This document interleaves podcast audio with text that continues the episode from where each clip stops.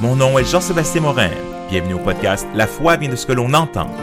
Un podcast dédié à la formation de disciples pour les pasteurs, leaders, formateurs ou chrétiens soucieux de grandir et de former d'autres en tant que disciples de Jésus-Christ et de réfléchir aux défis de la vie chrétienne au 21e siècle. Bonjour et bienvenue à ce quatrième épisode de La foi vient de ce que l'on entend. Aujourd'hui, on se pose une question là, qui va peut-être changer ta vie, une question que tu te poses peut-être depuis longtemps ou peut-être que tu t'oses pas la poser. Quel est le lien entre ma vie de prière et la croissance de l'Église? Quel est le lien entre ma, vie de prière et ma propre croissance en tant que chrétien? Eh bien, des fois, il y a plein de choses fausses. Parfois que on, pense sur la prière. Euh, on peut aller à la librairie chrétienne, prendre cinq livres sur la prière, puis les lire les cinq, on a l'impression qu'ils disent des choses parfois un peu différentes. Des fois, on se dit, mais pourquoi, pourquoi prier? Le Seigneur sait déjà qu'est-ce que j'ai besoin. Mais le Seigneur nous demande de, prier. Pourquoi prier? Dieu a déjà tout décidé d'avance. Non, l'Écriture va nous parler. L'apôtre Paul va même dire, à un moment donné, priez pour moi. Euh, vos prières vont faire que je vais vous être rendu libéré de prison.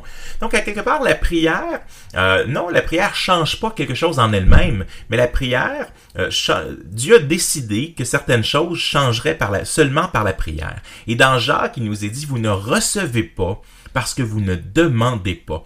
Alors fondamentalement, il y a des choses dans notre vie chrétienne que nous n'allons pas obtenir, des choses que nous n'allons pas voir, des bénédictions que nous n'allons pas recevoir parce que nous ne demandons pas dans la prière.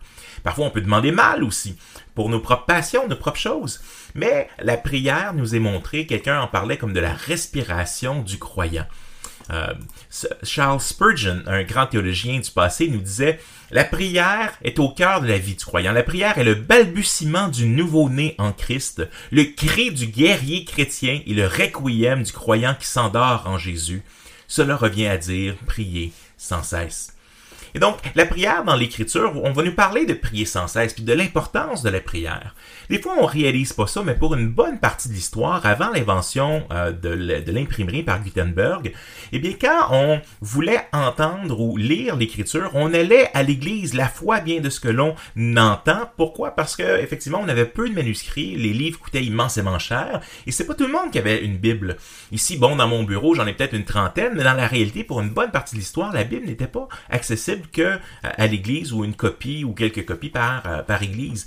Mais la chose qui a toujours été accessible aux croyants de tous les âges, c'est la prière. C'est la capacité de venir euh, communiquer avec le Dieu de l'univers, de, de, l'adorer, de confesser nos péchés, de, de, de, chanter ses louanges et de aussi lui, lui, demander des choses et après ça de le remercier avec des actions de grâce pour qu'est-ce qu'il nous donne et les grâces qu'il nous accorde.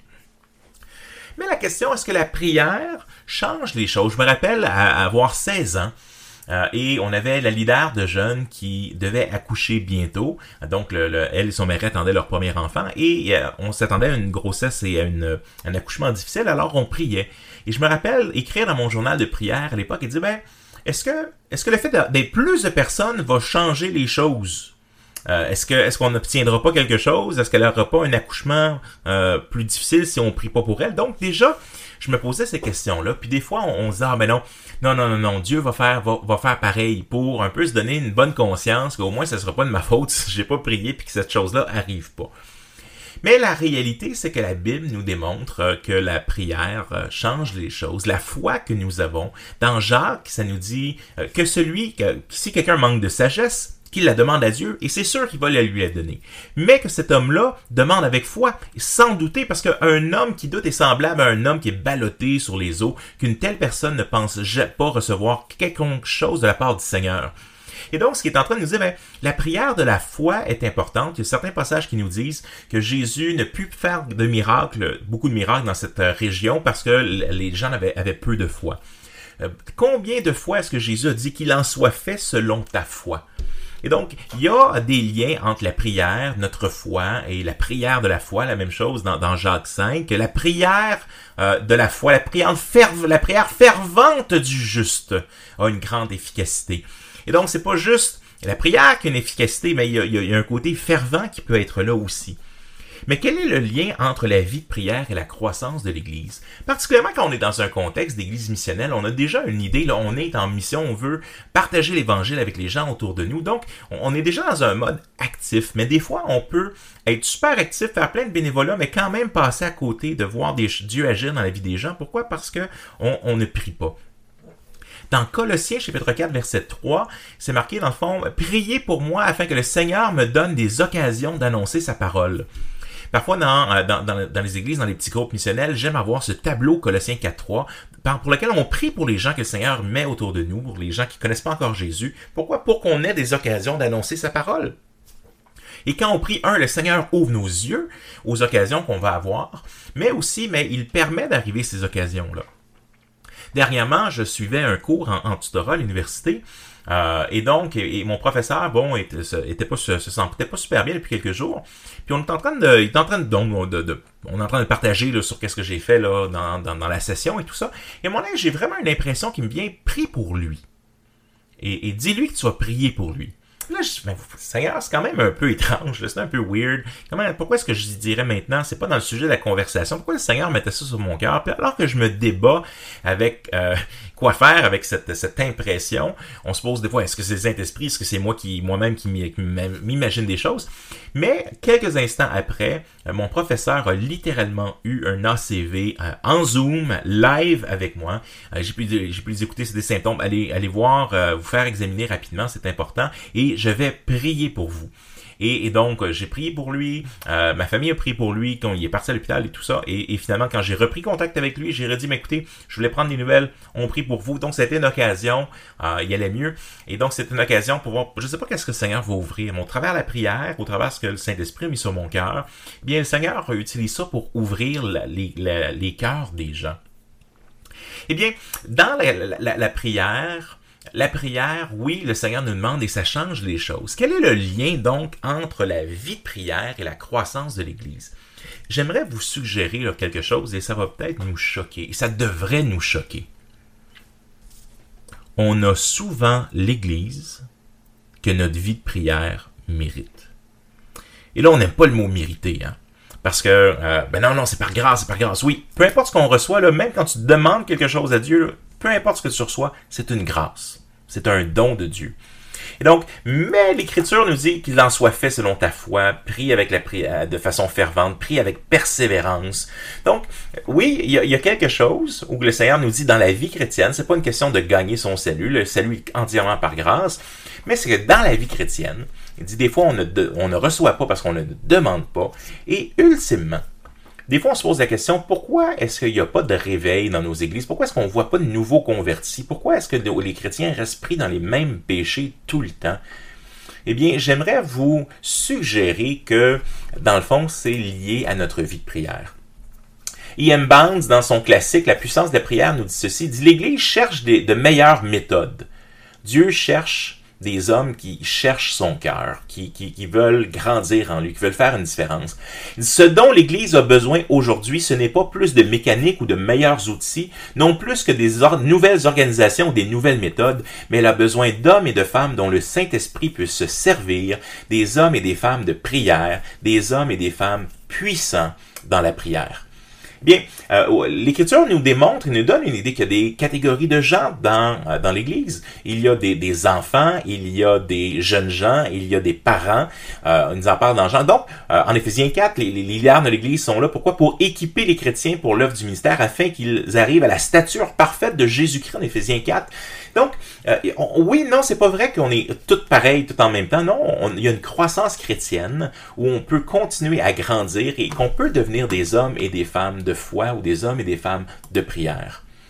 Oh, Arlisby, un pasteur évangélique luthérien, dans euh, probablement mon livre favori sur la prière qui s'appelle Prière, il dit ceci. Il faut tout de même remplir certaines conditions si l'on veut devenir un maître dans l'art de prier.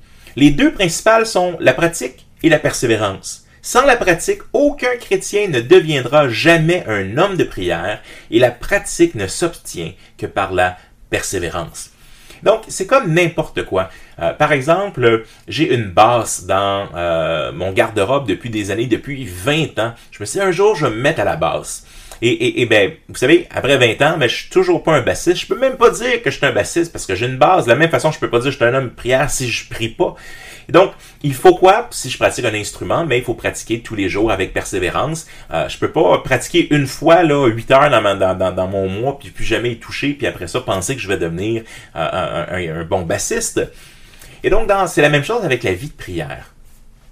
La vie de prière, dans le fond, s'obtient, on devient des hommes et des femmes de prière avec la pratique et la persévérance. On fait quelques ateliers sur la vie de prière actuellement à l'Église et est arrivé une situation un peu cocasse. On, regardait comment prier l'Écriture, comment prier dans les psaumes principalement. Et euh, j'arrive pour séparer les, églises, les, les, groupes en, euh, petits groupes euh, sur Zoom. Et je dis, bon, bien, voici une liste de psaumes qu'on peut, qu'on peut utiliser. Et on se retrouve dans 45 minutes pour faire un retour ensemble. Et un des leaders de l'Église s'exclame, Hey, wow, c'est beaucoup. et, et, mais ça m'a marqué, hein. Euh, mais en fait, il, il a, euh, il a exprimé ce que probablement tout le monde pensait, tous les autres pensaient.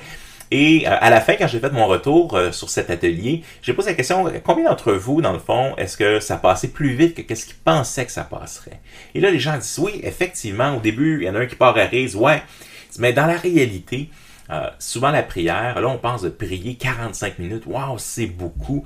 Et là, on se rend compte que euh, nous, on aime les prières texto à Dieu. Seigneur, euh, prends soin de toutes mes choses, Amen, c'est envoyé. Mais euh, Jésus sortait très tôt le matin, Marc 1, 35, pour aller prier. on voit des gens qui vont passer toute une nuit à prier. Et donc prier avec, avec persévérance, avec, avec, avec ferveur, avec et là, on se rend compte que on est loin de ça. On est tellement omnibulé par le Facebook, par euh, Netflix, par une société qui veut jamais arrêter qu'on a de la difficulté à s'arrêter pour prier. Martin Luther disait, le réformateur protestant, dans mes euh, journées normales, je prie trois heures par jour. Mais quand je suis vraiment occupé puis j'ai vraiment une grosse journée devant moi, j'en prie quatre. Et là, ça, nous sort, et euh, je sais pas s'il réussit à mettre ça en pratique tout le temps, mais c'est là qu'on dit, waouh, moi j'ai la misère à, même mettre 15 minutes. Et on voit qu'est-ce que Jésus va dire dans le jardin de Gethsemane. Ah, c'est quelque chose qui m'a marqué depuis ma jeunesse. Et dans le jardin de Gethsemane, Jésus est dans un moment difficile de sa vie. Et euh, ses disciples sont en train de dormir, littéralement. Et qu'est-ce qu'il va dire à ses disciples? Il dit, vous n'avez pas même pu veiller une seule heure avec moi. Et donc, il nous donne ici peut-être une idée, là, wow, ok, puis, il prit longtemps, puis il chantait des psaumes, priait. Euh, vous n'avez pas pu veiller, mais veillez et priez afin de ne pas tomber dans la tentation. La prière nous donne des armes contre nos péchés, nous aide à vaincre les péchés dans notre vie, nous aide à faire une différence dans la vie des gens que le Seigneur met autour de nous. Quel est le lien entre la vie de prière et la croissance de l'Église? J'aimerais euh, vous suggérer qu'une Église qui ne prie pas, c'est une Église qui ne grandit pas un chrétien qui ne prie pas, c'est un chrétien qui ne prie pas et qui ne grandit pas. Vous savez, on a, comme je le disais, l'Église qu'on mérite. Imaginez, imaginez seulement si une Église euh, se mettait à genoux pour implorer le Seigneur de toucher les gens autour d'eux. Euh, ça a toujours été mon rêve d'avoir dans pendant le culte d'avoir des gens qui sont euh, les, les, guerriers de prière et qui prient dans une autre salle pour qu'est-ce qui se passe dans le culte. Il y a plusieurs églises qui font ça, qui prient pour qu'est-ce qui se passe, euh, pour que le Seigneur touche les cœurs, que, que, que l'ennemi soit mis de côté et empêche pas les gens de, de comprendre l'Évangile, de venir à lui. Et de la même chose d'avoir à la fin des services, d'avoir une équipe de prière qui est là pour pouvoir prier homme avec homme, femme avec femme, hein, qui peut prier pour les gens qui ont besoin de la prière. Mais des fois, la prière, on n'aime pas trop ça, hein, c'est émotif, puis c'est laisser une place à l'inconnu, puis à l'inconfortable. Une des raisons pour laquelle euh, des fois j'ai peur de prier, c'est que j'ai peur que Dieu va me dire quelque chose. Ça, c'est la prière infaillible. Seigneur, montre-moi qu'est-ce que tu veux changer dans ma vie. Puis si jamais il répondait pas, pose la question à, à, ton épouse ou à ton époux, il va y avoir donné le message. non, mais la prière, des fois j'ai peur de prier parce que le Seigneur va vouloir transformer quelque chose dans ma vie. Un des, classiques, et je suis en train de, le relire euh, de ce temps-ci, c'est ce qui m'a fait réfléchir à faire ce, ce podcast sur, euh, sur la prière et sur le lien entre la vie de prière et la croissance de l'Église. Leonard Ravenhill a écrit un classique euh, en anglais Why Revival Tarries? Pourquoi, euh, à quand le réveil ou pourquoi est-ce que le, euh, il n'y a plus de réveil autour de nous? Puis il nous dit ceci, je vous traduis là quelques, quelques passages que j'aimerais commenter.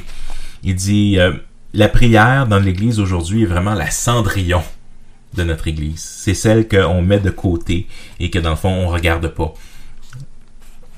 Il dit La prière est conditionnée par une seule chose, et cette chose-là, c'est notre relation qu'on a avec Dieu.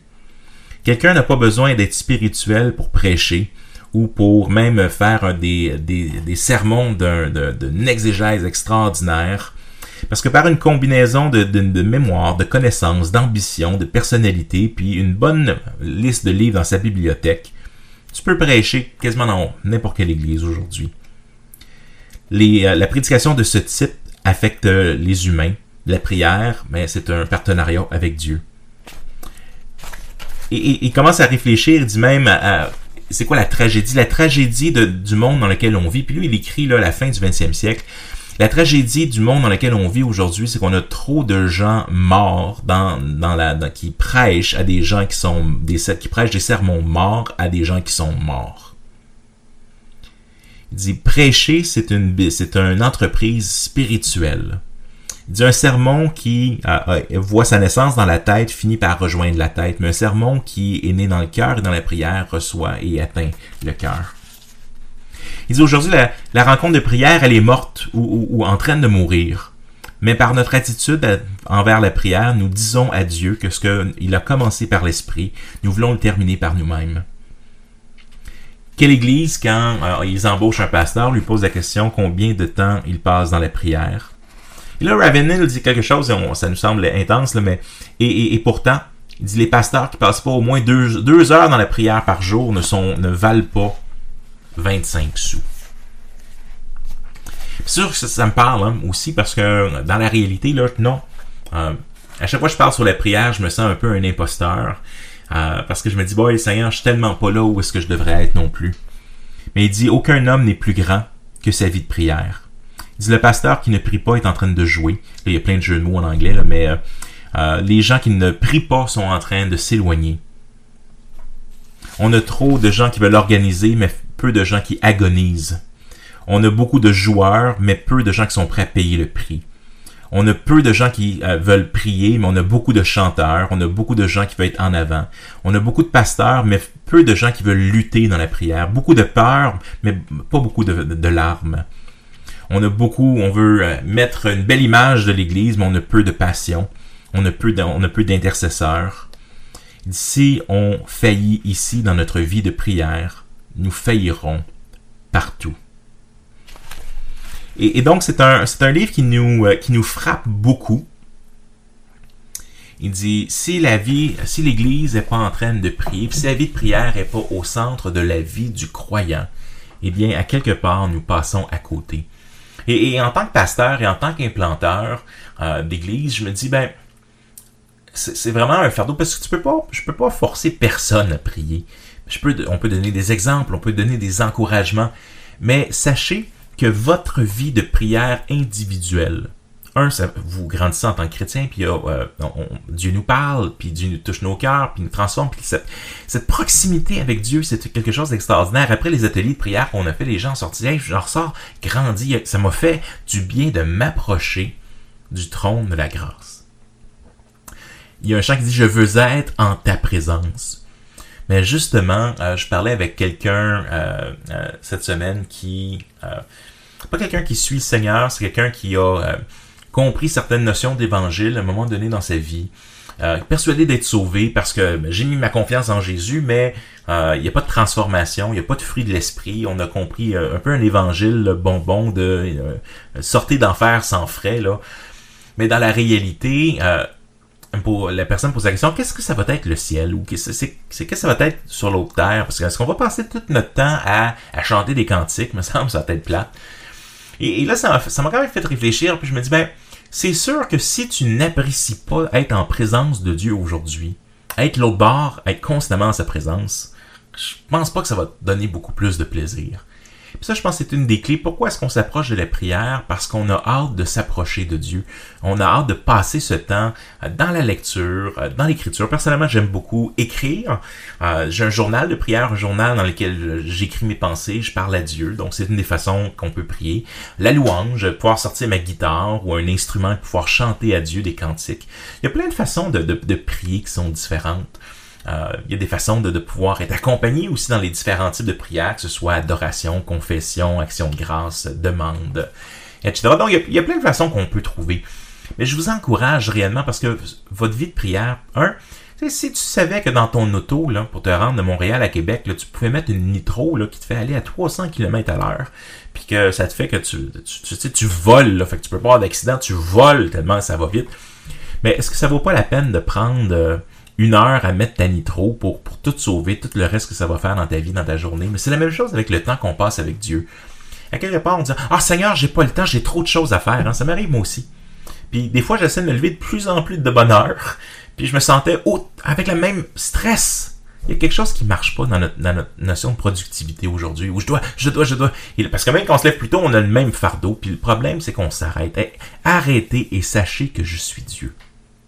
M'approcher de Dieu, c'est mon bien. Est-ce qu'on croit ça? Ou on croit le mensonge de s'approcher de Dieu? Non, non, regarde, c'est pas ça que Dieu a dit. Quand tu vas t'approcher de lui, là, il va régler ta vie, mon ami, là, tu n'auras plus jamais de plaisir, puis plus jamais là, tu vas pouvoir prendre tes propres décisions. M'approcher de Dieu, c'est mon bien.